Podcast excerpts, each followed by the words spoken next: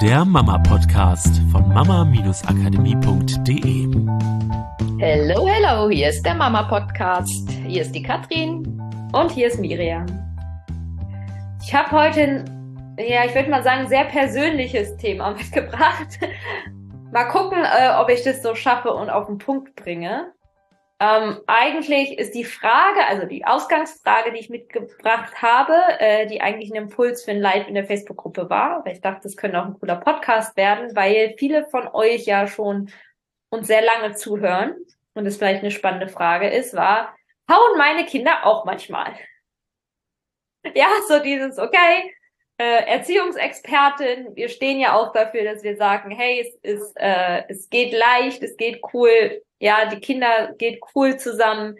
Die können schon ziemlich früh lernen, in die Eigenverantwortung zu kommen. Die können schon ziemlich früh lernen, auch wie sie sich regulieren können. Und ähm, wie gut klappt's denn sozusagen? Ja, hauen meine Kinder auch manchmal. Magst du vielleicht erstmal alle reinholen, wie alt deine Kinder sind, da für die, die uns noch nicht so lange kennen? Ja, gerne. Also meine Kinder sind vier und zwei. Und jetzt hätte ich beinahe den jüngsten vergessen. der ist neun Wochen, der ist hier noch so im Tragetuch, deswegen äh, fühlt, ist es noch so ein bisschen Schwangerschaftsgefühl, ja, als, ähm, also, ich sag mal so, der zählt noch nicht so, nicht, der zählt natürlich total, aber der ist natürlich noch nicht so super involviert in die ganzen Sozialinteraktionen wie jetzt die beiden Großen. Ja, es ist insofern eine Folge, die mich persönlich auch sehr beschäftigt, weil ich mich ja auch viel mit den Urvölkern auseinandergesetzt habe und wie das da so läuft und ähm, nicht nur mit einem, sondern auch mit mehreren Völkern. Und da heißt es in ganz, ganz vielen Berichten von Leuten, die dort vor Ort waren, immer wieder, dass dort die Kinder eigentlich nicht miteinander streiten, dass die ähm, total friedlichen Umgang miteinander haben, auch sehr hilfsbereit sind und dass das, was wir so kennen, einmal diese Wutanfälle, ja, dieses Kind schmeißt sich auf den Boden und nein, ich will nicht, das eigentlich quasi so gut wie gar nicht existent ist. Und die zwar schon ihre Emotionen auch leben und auch sehr offen leben, aber das eher so ist, okay, sie tun sich weh, ja, irgendwie Schnitt, Bluten muss versorgt werden, das brennt teuflisch und äh, sowohl kleines Kind als auch erwachsener Mann sind beide so dabei, ihre Emotionen zu leben, dass sie auf dem Schoß der Frau sitzen können und einfach herzzerreißend weinen, bis der Schmerz verklungen ist und dann machen sie einfach weiter ihre Sachen.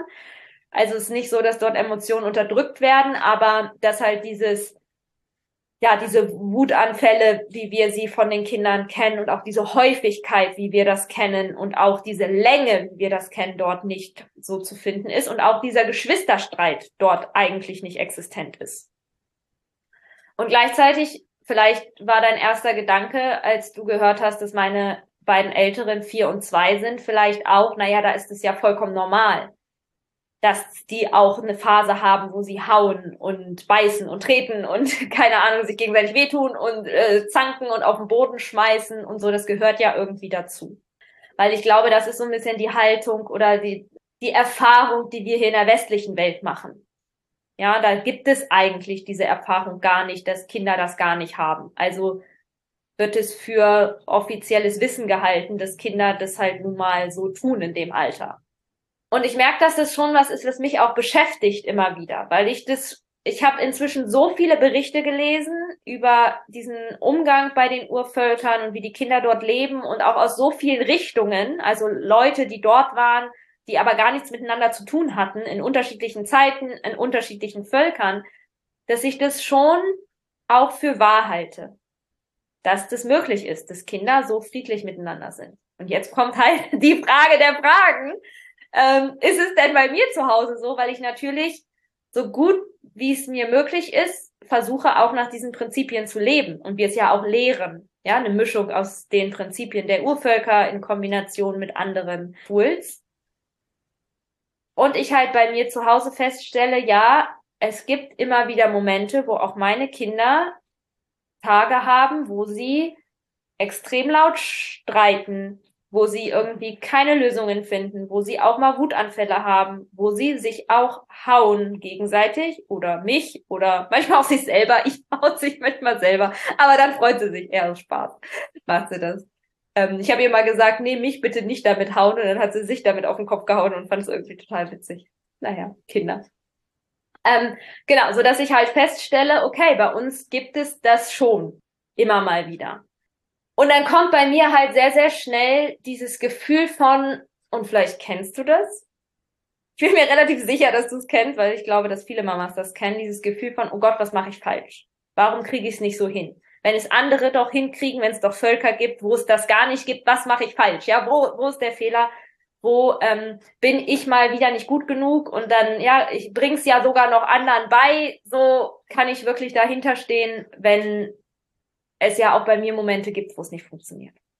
Und dachte ich, vielleicht ist es spannend, dass wir mal drüber sprechen. auf der einen Seite, dass es auch bei uns der Fall ist, aber auf der anderen Seite, dass ich dich mal mit reinhole, was meine Erfahrung ist, woran es liegt. Dass es auch bei uns der Fall ist. Weil ich habe da jetzt in den letzten Wochen wieder so eine krasse Erfahrung gemacht und die möchte ich eigentlich gerne mit dir teilen die für mich wieder so augenöffnend und spannend ist und äh, da den positiven Bogen auch wieder sch schlägt von, wie es auch für uns möglich sein kann. Ja, für uns hier in dieser westlichen Welt geprägten Menschen. Weil ich glaube, ein Grund dafür, warum das vielleicht hierzulande ein bisschen anders läuft, ist, dass wir natürlich vollkommen anders konditioniert sind ja, schon alleine wir in der Kindheit haben ganz andere Sachen mitgekriegt, ganz andere Erfahrungen gemacht. Und wir dürfen ja auch nicht vergessen, nicht nur wir, sondern auch unsere Vorfahren, unsere Ahnen sozusagen. Also, ja, wenn wir davon ausgehen, dass wir in den Genen sogar ähm, Stress, Trigger und Traumata von unseren Ahnen tragen können. Und ich mir vorstelle, jetzt so ein Urvolk, es bestimmt auch ihre Herausforderungen haben, aber wo die Kinder alle seit Generationen geborgen aufwachsen, da sind natürlich ganz andere Sachen in den Genen gespeichert als bei uns, ja. Also ich habe ein ganz anderes Triggerpotenzial in mir von, ah, das macht mich einfach wahnsinnig, wenn die Kinder das machen. Der zweite Punkt ist, weiß ich nicht, ich will jetzt kein Geschlechterding draus machen, aber hast du mal Männer beobachtet, wie die mit Kindern spielen? Also wie die auch richtig Spaß haben mit Kindern, aber wie die mit Kindern spielen? Also wenn ich meinen Mann beobachte, wie er teilweise mit den Kindern spielt, dann äh, kommt bei mir so der Gedanke, ah, jetzt weiß ich, wo sie das herhaben mit dem sich mal in den Hintern treten und so. Weil das dann, wenn die toben und sowas, schon manchmal so Teil des, des Spiels ist, was dann bei den Kindern gefühlt manchmal in übertriebener heftigerer, emotionaler Form an anderer Stelle rauskommt. Natürlich würde mein Mann niemals irgendwie aus Wut oder sowas ein Kind treten. Aber wenn die halt so spielen und Schabernack machen, ja, und dann mit dem Fuß sich so am Popo berühren, also, ne, so einfach pieksen oder was auch immer, und das natürlich von den Kindern dann aufgebauscht oder auch variiert wird. Kinder kopieren ja und variieren das Verhalten.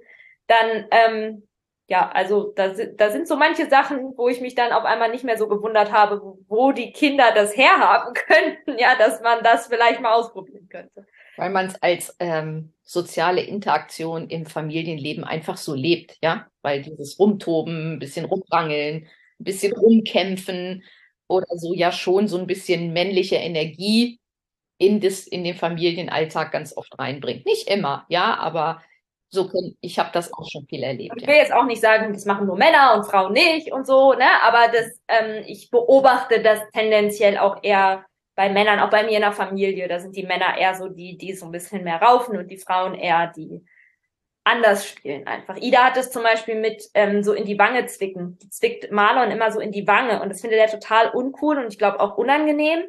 Ähm, aber wenn du mal so drüber nachdenkst, bei älteren Kindern kennt man das schon manchmal. Also gibt manchmal so ältere Damen, ja, die Kinder so in die Wange knuffen. Das gibt's bei uns jetzt nicht so in der Umgebung, aber ich kenne das noch von früher, ja, dieses in die Wange knuffen. Und auch da hat man vielleicht manchmal so, ja, sie piekst auch manchmal ihn so. Und ich weiß, dass äh, auch da manchmal Leute mit ihr so ein Spiel gespielt haben. Gar nicht mal so ein Auskitzeln, aber so ein Pieken, ja, so, so ein, so ein gegenseitig sich irgendwie pieken. Was ja auch, wenn sie Spaß dran haben, super cool ist, aber sie variiert es halt und macht es bei Marlon und der findet es halt noch nicht so cool. Deswegen müssen wir da gerade ein bisschen umlenken. So, das mal so der große Kontext äh, einmal für den Verstand von Natürlich haben wir irgendwie andere Voraussetzungen hier, mit denen wir arbeiten dürfen, als äh, jetzt die Urvölker. das versuche ich mir auch immer wieder zu sagen und trotzdem merke ich, dass mein Verstand irgendwie manchmal so dieses, diesen Anspruch hat, aber du musst es doch hinkriegen, du musst doch endlich geheilt sein von all deinen Triggern und äh, von all dem Bullshit in dieser Welt, du weißt doch, wie es geht. So, und jetzt habe ich folgende Beobachtung gemacht die letzten Wochen, weil es gab in den letzten Wochen so, ne, ich habe am Anfang gesagt, Marlon ist jetzt neun Wochen alt, ähm, der ist auch super hier angekommen, die Kinder haben ihn super angenommen. Und trotzdem äh, ist es natürlich, wirbelt es erstmal das Familienleben durcheinander. Ich war ähm, halt acht Wochen im Wochenbett, das heißt nicht so zu 100 Prozent einsatzbereit und auch nicht immer zu 100 Prozent fit und hatte noch dadurch auch noch nicht so meinen Weg, wie kann ich jetzt irgendwie die Großen damit reinholen, weil ich irgendwie viel mit Marlon beschäftigt war. Und da sind so ein paar Sachen aus dem Gleichgewicht äh, gekommen. Und ich habe so gemerkt, dass ich das halt, also dann auf einmal war halt es vermehrt da, dass die Kinder sich wieder gegenseitig gehauen haben und ständig gestritten und andauernd sich Sachen aus der Hand gerissen haben und ähm, dann keine Lösung gefunden haben und dann geweint haben. Und ich mir so gedacht, was ist denn jetzt hier los? Wie soll ich es denn anderen beibringen, wenn ich es jetzt zu Hause gerade auch irgendwie nicht hinkriege?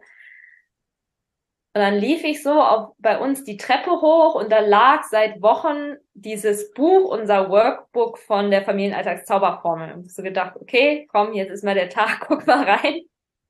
Und habe angefangen, da ein paar Übungen zu machen und habe mich quasi innerlich wieder ausgerichtet. Ja, auf das, okay, was, was ist es, was ich will? Wie will ich mit den Kindern umgehen? Was brauchen sie? Auch für mich nochmal aufgefrischt. Ja, was sind diese Bedürfnisstufen? Habe mit der ersten angefangen. Eigentlich habe ich nur die erste gemacht. Das hat vollkommen ausgereicht bei mir.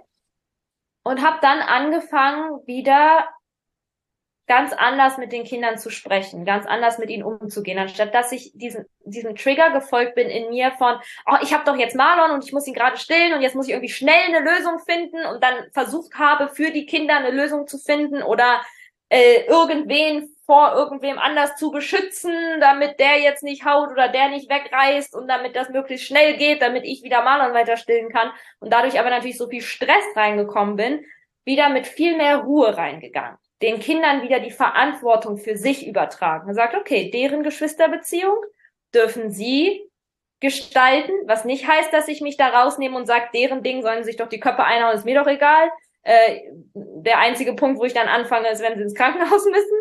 So nicht, aber schon so, ja, ihnen die Verantwortung wieder zu geben und nicht das Gefühl zu haben, ich muss die ganze Zeit Lösungen für sie kreieren.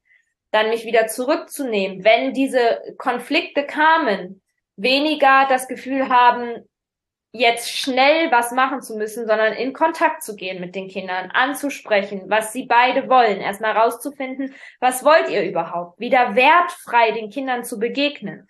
All das, was wir lernen, was wir lehren in all unseren Programmen. Ja, nicht zu bewerten, wer hat jetzt wen gehauen, wer ist stärker, wen muss ich vor wem schützen, wer ist der Große, wer ist die Kleine, was ist jetzt ungerecht, was ist fair, wer muss wem was zurückgeben, sondern ganz neutral in die Situation reinzugehen. Zuzuhören, den Kindern den Ball zuzuspielen für, habt ihr eine Idee für eine Lösung? Manchmal selber eine Lösung vorzuschlagen, wenn sie beide sagen, hm, ich weiß jetzt gerade keine und ich hätte vielleicht eine coole Idee. Manchmal einfach dabei zu bleiben, zu sagen, hm, weiß ich jetzt gerade auch nicht. Also habe jetzt gerade auch keine Idee, wie wir das lösen können. Das ist jetzt eine blöde Zwickmühle. Denn das auszuhalten, dass vielleicht einer weint, das zu begleiten, aber mit dieser Ruhe und dieser Geduld reinzugehen und ich sag mal so, die Liebe wieder fließen zu lassen. Ja, mehr auszusteigen aus der Bewertung, weil ich auch gemerkt habe, dadurch, dass ich so in dieser Marlon-Bubble war, bin ich automatisch, ähm, sind halt auch so Trigger bei mir angesprungen, die ganz, ganz viel mit meinen Erfahrungen mit meiner Schwester zu tun hatten. Das heißt, ich habe ganz viel aus der kleinen Miriam herausgehandelt, die vielleicht erlebt hat, wie das damals gehandhabt wurde, die sich vielleicht manchmal zurückgewiesen gefühlt hat und deswegen jetzt äh, in anderer Form Gerechtigkeit herstellen wollte oder die sich zurückgewiesen gefühlt hat und vielleicht deswegen gar nicht wusste, wie sie das anders handeln soll, die einfach selber noch, noch klein war und deswegen überhaupt gar keinen Plan hatte. Ja, unabhängig jetzt davon, ob meine Mutter irgendwas richtig oder falsch gemacht hat oder so, sondern einfach natürlich habe ich als kleines Kind Erfahrungen mit einer Schwester gesammelt. Und aber in dem Moment, wo ich aus diesen Erfahrungen heraus, aus der kleinen Miriam heraus, die ja selber keinen Plan von der Welt hat, handle, ist ja klar, dass es verloren ist, ja, mit zwei anderen kleinen Kindern. Und äh, dadurch, dass ich eben mit Marlon so beschäftigt war, habe ich mir nicht die Ruhe genommen, ja, diese Trigger erstmal wieder fließen zu lassen, sie wahrzunehmen als Trigger, nicht, nicht einzusteigen in die Wahrheit, in die Wahrheit von den Gedanken, die dahinter hängen von, oh Gott, wenn ich das jetzt nicht mache, wenn ich da nicht eingreife, ist es ungerecht Mick gegenüber oder wenn ich da nicht eingreife, ist es ungerecht Ida gegenüber oder wenn ich da nicht eingreife, verwöhne ich Ida oder Ida lernt dann, dass sie immer durchkommt mit oder Mick lernt, dass er seine Macht ihr gegenüber ausspielen kann oder weil er der Stärkere ist, ja, und äh, oh Gott, das will ich ja bei einem Jungen auf gar keinen Fall, so was auch immer der Kopf da kreiert hat ähm, hatte ich mir nicht die Zeit genommen, diese ganzen Sachen mal anzuschauen, mal fließen zu lassen und wieder zu mir zurückzukommen und wieder in meine Kraft und meine jetzige Souveränität von Mama sein zu kommen, die nicht bedeutet in meiner Welt, dass ich voll den Plan haben muss. Ja, wenn sie wie heute zum Beispiel im Einkaufsladen stehen und wir haben eine Tüte mit Brötchen und beide wollen den in ihren Einkaufswagen legen. Wer von uns hat denn da die Lösung parat? Also Gut, ich hätte jetzt eine zweite Tüte nehmen können, aber wollte ich irgendwie nicht, weil so Plastik und Müll und weiß ich nicht. Wollte ich irgendwie nicht. Ich wollte gerne irgendwie eine andere Lösung finden. Zwei Tüten wäre wahrscheinlich die einfachste Möglichkeit gewesen. So, was willst du da machen, ja? Aber das aushalten zu können, die Souveränität für mich ist in dem Moment in dieser Ruhe und in der Gelassenheit zu sein, auch in einer Situation wie Einkaufen, wo andere Menschen sind ähm, und wo du noch ein Baby auf dem Arm hast in die Lösungsfindung reingehen zu können.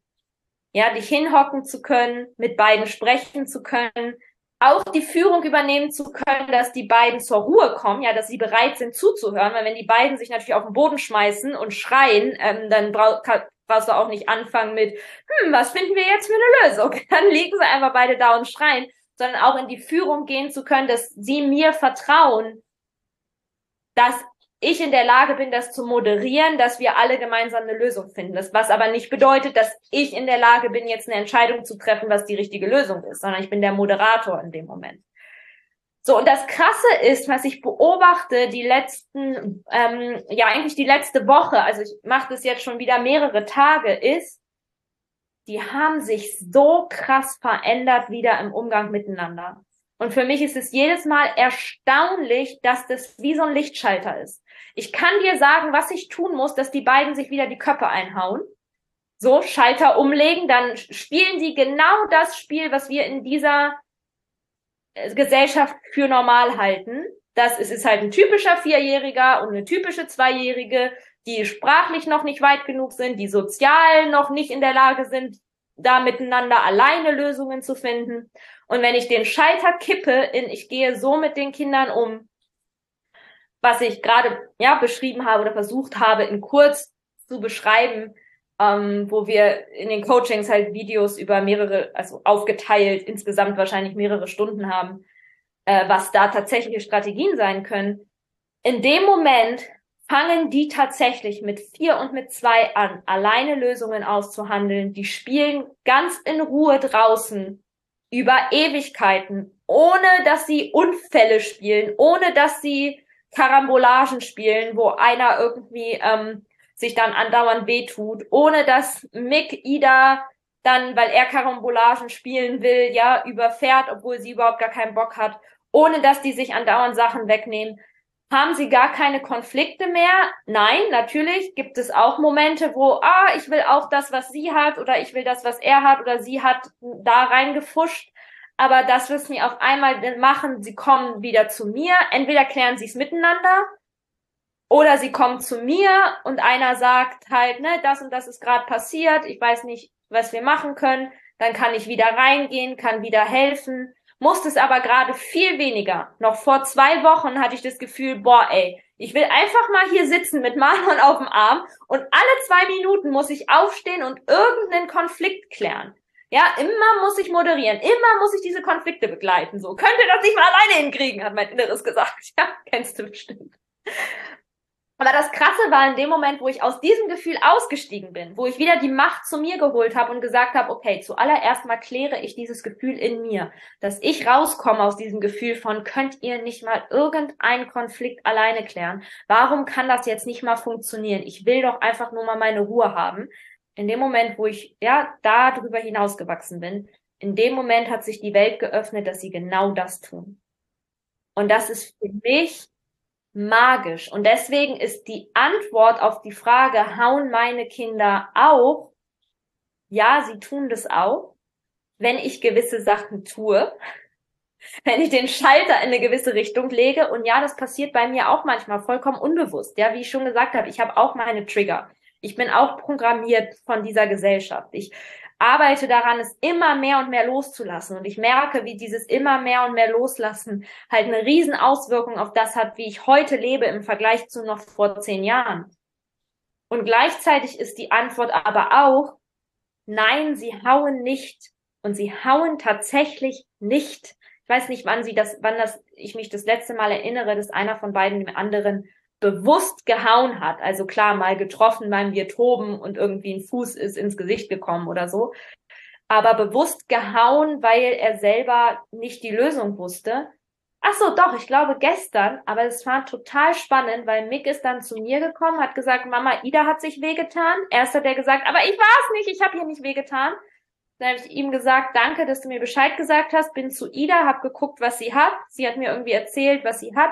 Und dann hat Mick mir erzählt, was passiert ist und meinte, sie hat irgendwie ähm, wollte mit etwas spielen, mit dem er aufspielen wollte und sie hat ihn dann irgendwie geärgert, weil sie das kaputt gemacht hat und irgendwie haben sie die Lösung nicht gefunden und ich glaube, er meinte, sie hat dann angefangen, ihn zu hauen und dann hat er gesagt, und ich wusste mich nicht an, mir nicht anders zu helfen und habe ihr dann den Bauch gehauen, habe sie dann in den Bauch gehauen. Ich wusste mich nicht anders zu verteidigen.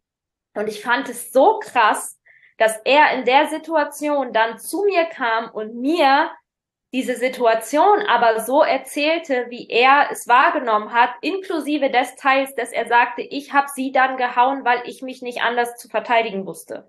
Also auch mit diesem mit dieser Weitsicht und mit dieser Ehrlichkeit.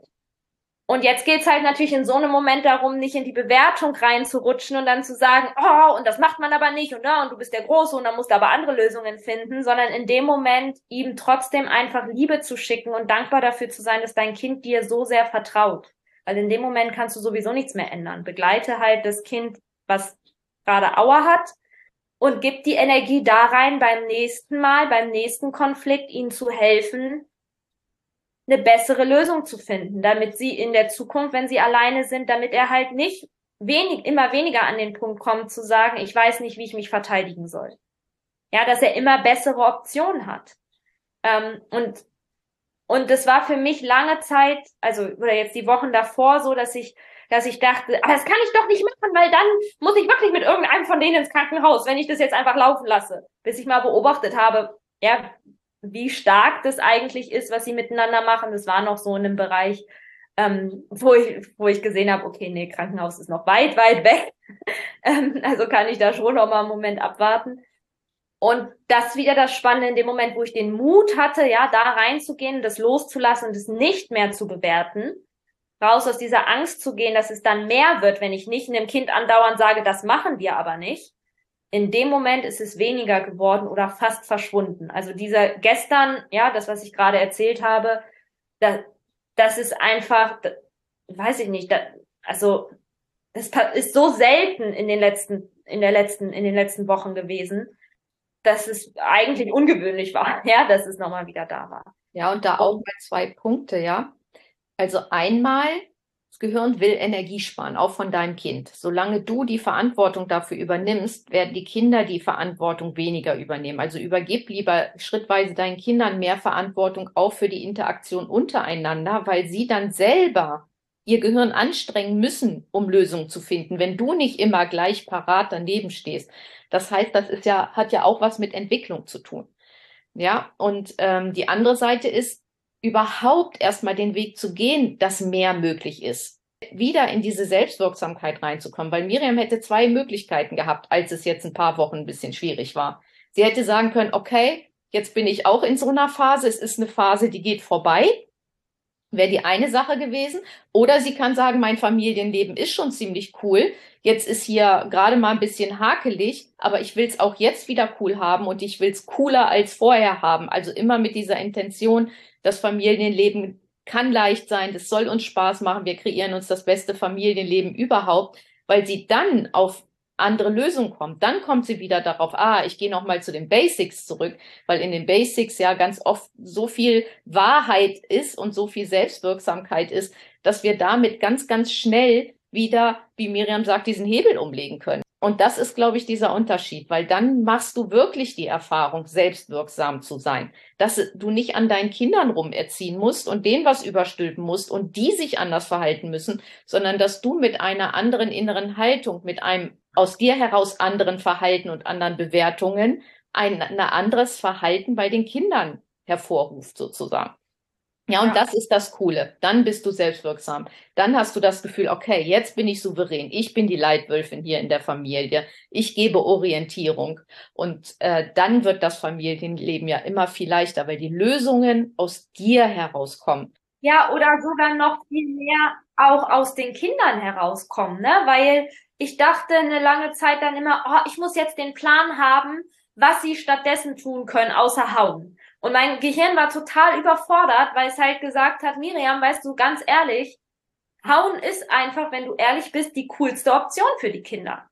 Weil es einfach mega effektiv ist. Ich sag den Kindern, ich habe denen ja auch gesagt, hey, guck mal, ihr könnt doch miteinander reden. Und Mick hat es tatsächlich versucht. Ja, der hat es immer wieder probiert. Wirklich, das muss ich ihm auch echt zugute halten. Der hat es immer wieder probiert. Aber Ida also ist ja sprachlich erstmal noch nicht auf seinem Level, so dass es halt da, manchmal hat sie ihn einfach nicht zugehört, hat es dann doch gemacht und so.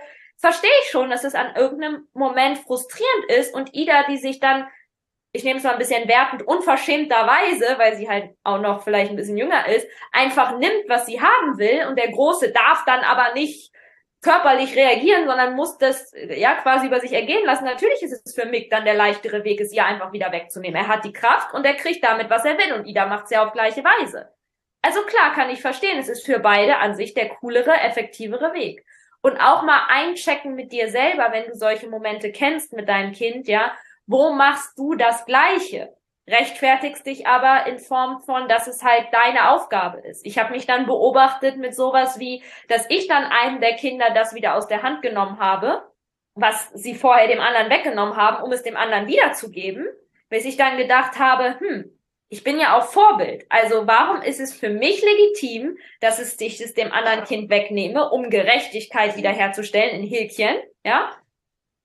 Aber die Kinder sollen checken, dass die das nicht dürfen. Selbst wenn Mick vielleicht auch denkt, ich stelle ja gerade Gerechtigkeit wieder her, weil Ida hat es sich unrechtmäßig genommen, also reißt sich es ihr aus der Hand. Vielleicht ein bisschen aggressiver, als ich das gemacht hätte in dem Moment. Ja, ich hätte es vielleicht sanfter gemacht oder so. Aber trotzdem bin ich ja Vorbild. So, und in dem Moment dann wieder zu checken, okay, dann sind einfach auch für mich all diese Sachen, die ich von den Kindern in keiner Variation haben will, keinerlei Option.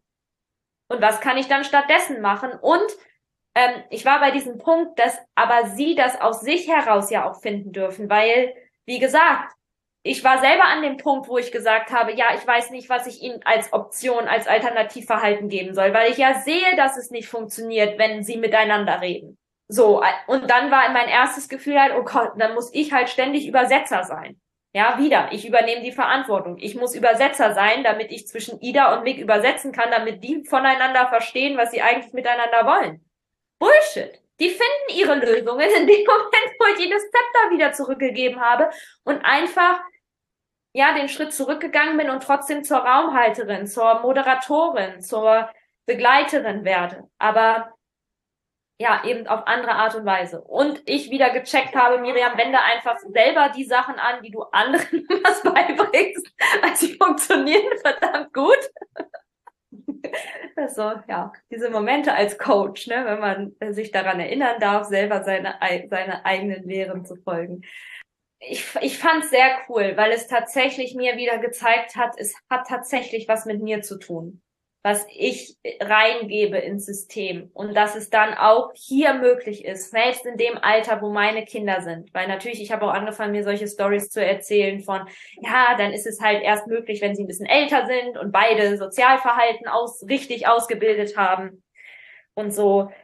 Und auch Impulskontrolle, ja, dann also Ja. Kinder entwickeln ja erst ab einem bestimmten Alter Impulskontrolle, das hätten die beiden jetzt auch noch nicht. Und trotzdem ist es möglich, da einen anderen Raum zur Ja. Verfügung zu stellen für einen anderen Entwick für eine andere Entwicklung, für ein Lernen, für ein Lernen in der Interaktion und im Umgang miteinander. Und schau, es passiert so viel, wenn das jetzt über eine Woche möglich ist, warum sollte es dann nicht auch über Monate möglich sein, dass die Kinder das hinkriegen? Ohne das, und das ist jetzt natürlich meine Aufgabe auch wieder, ohne jetzt den Druck aufzubauen von, guck mal, du weißt doch jetzt wieder, wie es geht und dass es möglich ist, auch für dich und auch für mich und Ida. Und wenn dann jetzt mal wieder ein Tag kommt, wo sie die Lösung wählen von, äh, ich finde körperlich eine Lösung, anstatt irgendwie, dass wir ein cooles Miteinander kreieren, ähm, dass ich dann ja, äh, auf die, innerlich auf die Barrikaden gehe, weil ich denke, oh Gott, was hast du jetzt schon wieder falsch gemacht? Wo ist der Fehler? Deine Kinder hauen sich wieder. Ja, sondern da einfach gechillt zu bleiben, mich an die Argumente vom Anfang der Folge zu erinnern, zu sagen, hey, wir sind immer noch in Deutschland, ja, keiner von uns ist im Urwald groß geworden. Es ist für mich eine ganz neue Art, die ich mir selber beigebracht habe, mit den Kindern umzugehen. Das heißt, ich bin Übende der ersten Generation, obwohl du halt Mama auch natürlich für uns den Grundstein gelegt hast, ja. Also ohne das, dass du bist ja unfassbar liebevoll mit uns umgegangen. Also ich kann mich wirklich eigentlich gar nicht dran erinnern, dass du jemals gemeckert hast. Du hast bestimmt auch mal gemeckert. Ja, du hast manchmal gemeckert, wenn wir zu laut waren abends oder die Treppe zu sehr gebollert sind, aber so richtig meckern, also kann ich mich einfach nicht erinnern. Du hattest auch diese Fähigkeit mit unfassbar viel Geduld, unsere Streitereien zu begleiten. Zumindest habe ich so in Erinnerung. Ich kann mich nur erinnern, dieses Wort, ich kann das Wort Mama nicht mehr hören. Aber ihr wart ja kreativ, ihr habt dann das Wort Katja, ihr habt dann mich beim Vornamen gerufen, dann war auch alles wieder okay. Äh, genau, ja. Ja, also mit Sicherheit hast du auch deine gestressten Momente gehabt, aber jetzt so wie ich das von anderen Müttern äh, damals erlebt habe oder wie das mir später Freundinnen von sich zu Hause gespiegelt haben oder so, warst du schon eine sehr entspannte, sehr geduldige Mutter, die immer viel zugehört hat, die sehr, sehr wenig bewertet hat. Ähm, und trotzdem ist ja die Art und Weise, wie ich jetzt mit den Kindern umgehe, ist ja komplett neu kreiert. Also es ist ja relativ wenig, was ich jetzt eins zu eins übernommen habe von damals. Das ist halt das Fundament. Deswegen fühle ich mich halt auch wie Übende der ersten Generation. Weil das ich jetzt die erste bin, die so bewusst ja auch reingegangen ist in wie will ich die Kinder begleiten. Es war ja bei dir viel auch unbewusst, ich will es einfach anders machen als meine Eltern, ähm, aber jetzt wenig mit, ich überlege mir da ein Konzept oder so. Ich mache halt einfach und du warst halt schon immer eine Person, die sehr verständnisvoll ist und sehr geduldig und sehr viel Ruhe ausstrahlt. Äh, Ja, und das ist ja das Geschenk der heutigen Zeit, ja. Also, dass ihr als Generation, ihr Zuhörer mit euren kleinen Kindern über unsere Generation hinauswachsen dürft, weil es gibt so viel mehr Informationen und wieder auf das Herz zu hören, weil es, für wen fühlt es sich denn toll an, zu meckern, Erziehungsmaßnahmen ähm, ständig auszuspielen, also den Kindern ständig was überzustülpen, das will doch keiner. Ihr wollt doch alle das schön haben, leicht haben, harmonisch haben, im Team haben, dass ihr euch gegenseitig unterstützt. Und dafür sind ja Miriam und ich auch losgegangen, um das möglich zu machen und um etwas zu kreieren, was euch was an die Hand gibt, wo ihr das relativ leicht umsetzen könnt. Ja, also relativ leicht meine ich. Natürlich müsst ihr eure Erfahrungen machen und ihr dürft über Erziehungsmaßnahmen hinauswachsen. Und das bedeutet ja auch ein bisschen mutig zu sein, weil andere das im Außen oft anders sehen. Da kommt dann eher mal so, du musst mal wieder durchgreifen. Aber dass es diesen liebevollen Weg gibt. Und dafür sind ja Miriam und ich losgegangen. Dafür gibt es die Familienalltagszauberformel. Dafür zeigen wir euch, wie ihr die Räume dafür öffnet. Und deswegen bin ich auch so dankbar, Miriam mit ihren drei Kindern, die es wirklich lebt und die euch dann die Erfahrungen mitgeben kann, so wie sie und das. aber auch die Ja. Herausforderung kennt, wie ich jetzt gerade mitkriege. Ich kenne alle Gefühle, durch die er auch durchgeht. Genau, und zu gucken, okay, wie kann man daraus etwas machen, dass es cool wird im Familienleben. Und genau, das ist das, was wir euch mitgeben können und wie wir es hier im Podcast heute auch gemacht haben. Und ich hoffe, es hat euch sehr inspiriert, auch mal hinter die Kulissen zu gucken und ähm, auch motiviert, sage ich mal, loszugehen Ja. für euren Familienalltag, dass es leichter wird, dass Streitereien nicht sein müssen, dass ihr den Hebel umlegen könnt, dass ihr alles in euch habt, weil die Natur es halt auch so vorgegeben hat, ähm, dass ihr da diese Räume schaffen könnt. Ja, und dass du aber auf der anderen Seite auch nicht so hart zu dir bist. Genau. wenn es vielleicht noch nicht so ist, wie du es dir vorstellst. Und ja, ich finde, das ist immer ein Spiel.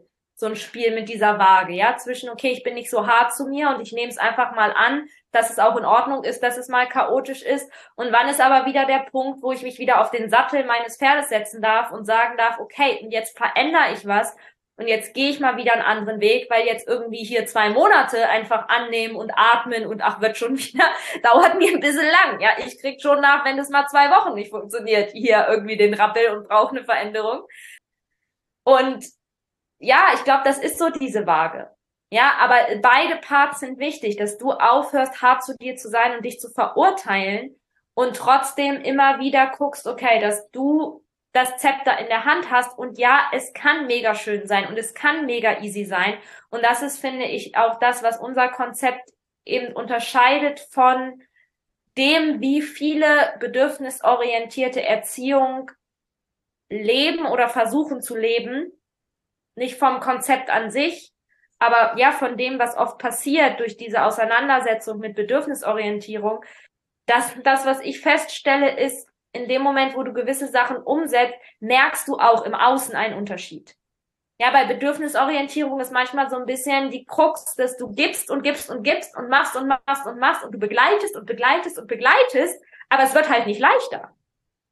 Ja, ich habe auch, ich habe 10.000 Konflikte begleitet vor zwei Wochen. Gefühlt alle zwei Minuten, aber es ist halt nicht leichter geworden. Bis ich an ein paar anderen Stellschrauben gedreht habe, ja, und dann ist es leichter geworden. Und diese Stellschrauben gibt es immer in meiner Welt. Ja, es gibt sie immer. Und ich habe es in so vielen Momenten auch bei mir schon erlebt. Aber es war, ich durfte immer erst wieder offen sein dafür, an diese anderen Stellschrauben ranzugehen und sie zu drehen und im Vertrauen zu sein und dann mich für die Magie zu öffnen, ja, dass dann was anderes ähm, entstehen kann. Und das können wir dir beibringen.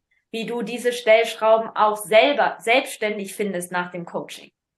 Ja, weil du ein Konzept hast, ähm, nach dem du vorgehen kannst. Nicht erstens, zweitens, drittens, viertens, aber ja, also wenn du im Coaching warst, macht es mehr Sinn, weil du dann die Bedürfnispyramide kennst, aber da hast du eine Orientierung, die dir immer wieder hilft, äh, zurückzukommen und das zu tun, was ich jetzt halt für mich auch getan habe, mich neu auszurichten und für eine Situation, die mir unbekannt war vorher, weil drei Kinder managen, ja, eins im Tragetuch, das vielleicht gerade noch stillt und äh, mein Rücken merkt so, ach, ich bedarf noch ein paar Muskeln aufbauen und gleichzeitig in dem Moment einen Streit begleiten von zwei Kleinkindern, während ich eigentlich keinen Bock habe, mich wieder zur Erde hinzuhocken, weil mein Körper eh schon sagt, oh, so hatte ich vorher noch nie erlebt.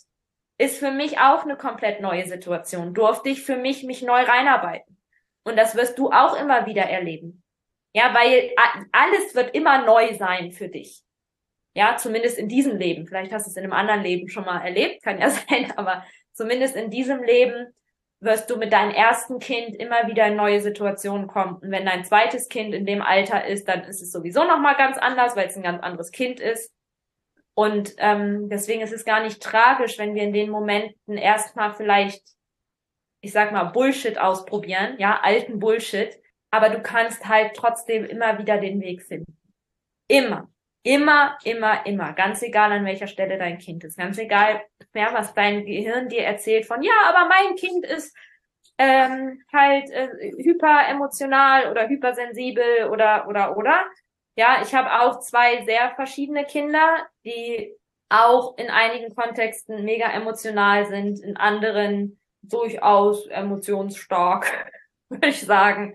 Ja, und es funktioniert trotzdem. Und wir hatten auch schon einige im Coaching, ja, die auch angefangen haben mit, meine Kinder sind sehr emotionsstark und wo sich das auch mehr reguliert hat und sie auf einmal gar nicht mehr so emotionsstark waren, wie sie am Anfang gedacht wurden zu sein, wie man das Genau, und da aus der Erfahrung heraus, ja. Und ich möchte euch zum Abschluss nochmal einen schönen Satz mitgeben, weil immer wenn du etwas Neues erfährst oder etwas Neues lernst, dann darfst du sehr liebevoll und geduldig mit dir sein. Also schließ dich immer ins Herz, Äh, wenn du einen neuen Weg gehst, darfst du geduldig mit dir sein und Erfahrungen machen und aus den Erfahrungen heraus entwickelt sich was Wundervolles Neues.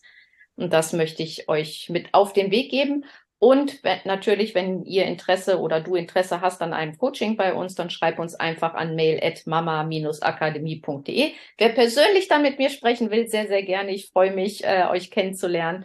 Dann könnt ihr auch dorthin schreiben und dann schauen wir mal auf eure Herausforderungen, eure Wünsche und ob wir für dich die richtigen sind. So ganz unverbindlich und sehr, sehr liebevoll. Okay, und dann wünschen wir euch viel Spaß ähm, ja, beim Entdecken, wieder neue Sachen entdecken, deine Selbstwirksamkeit entdecken und ähm, freuen uns auf die nächste Podcast-Episode. Macht's gut. Tschüss. Das war der Mama Podcast. Der Podcast, der Familien zusammenwachsen lässt. Mehr zu uns unter mama-akademie.de.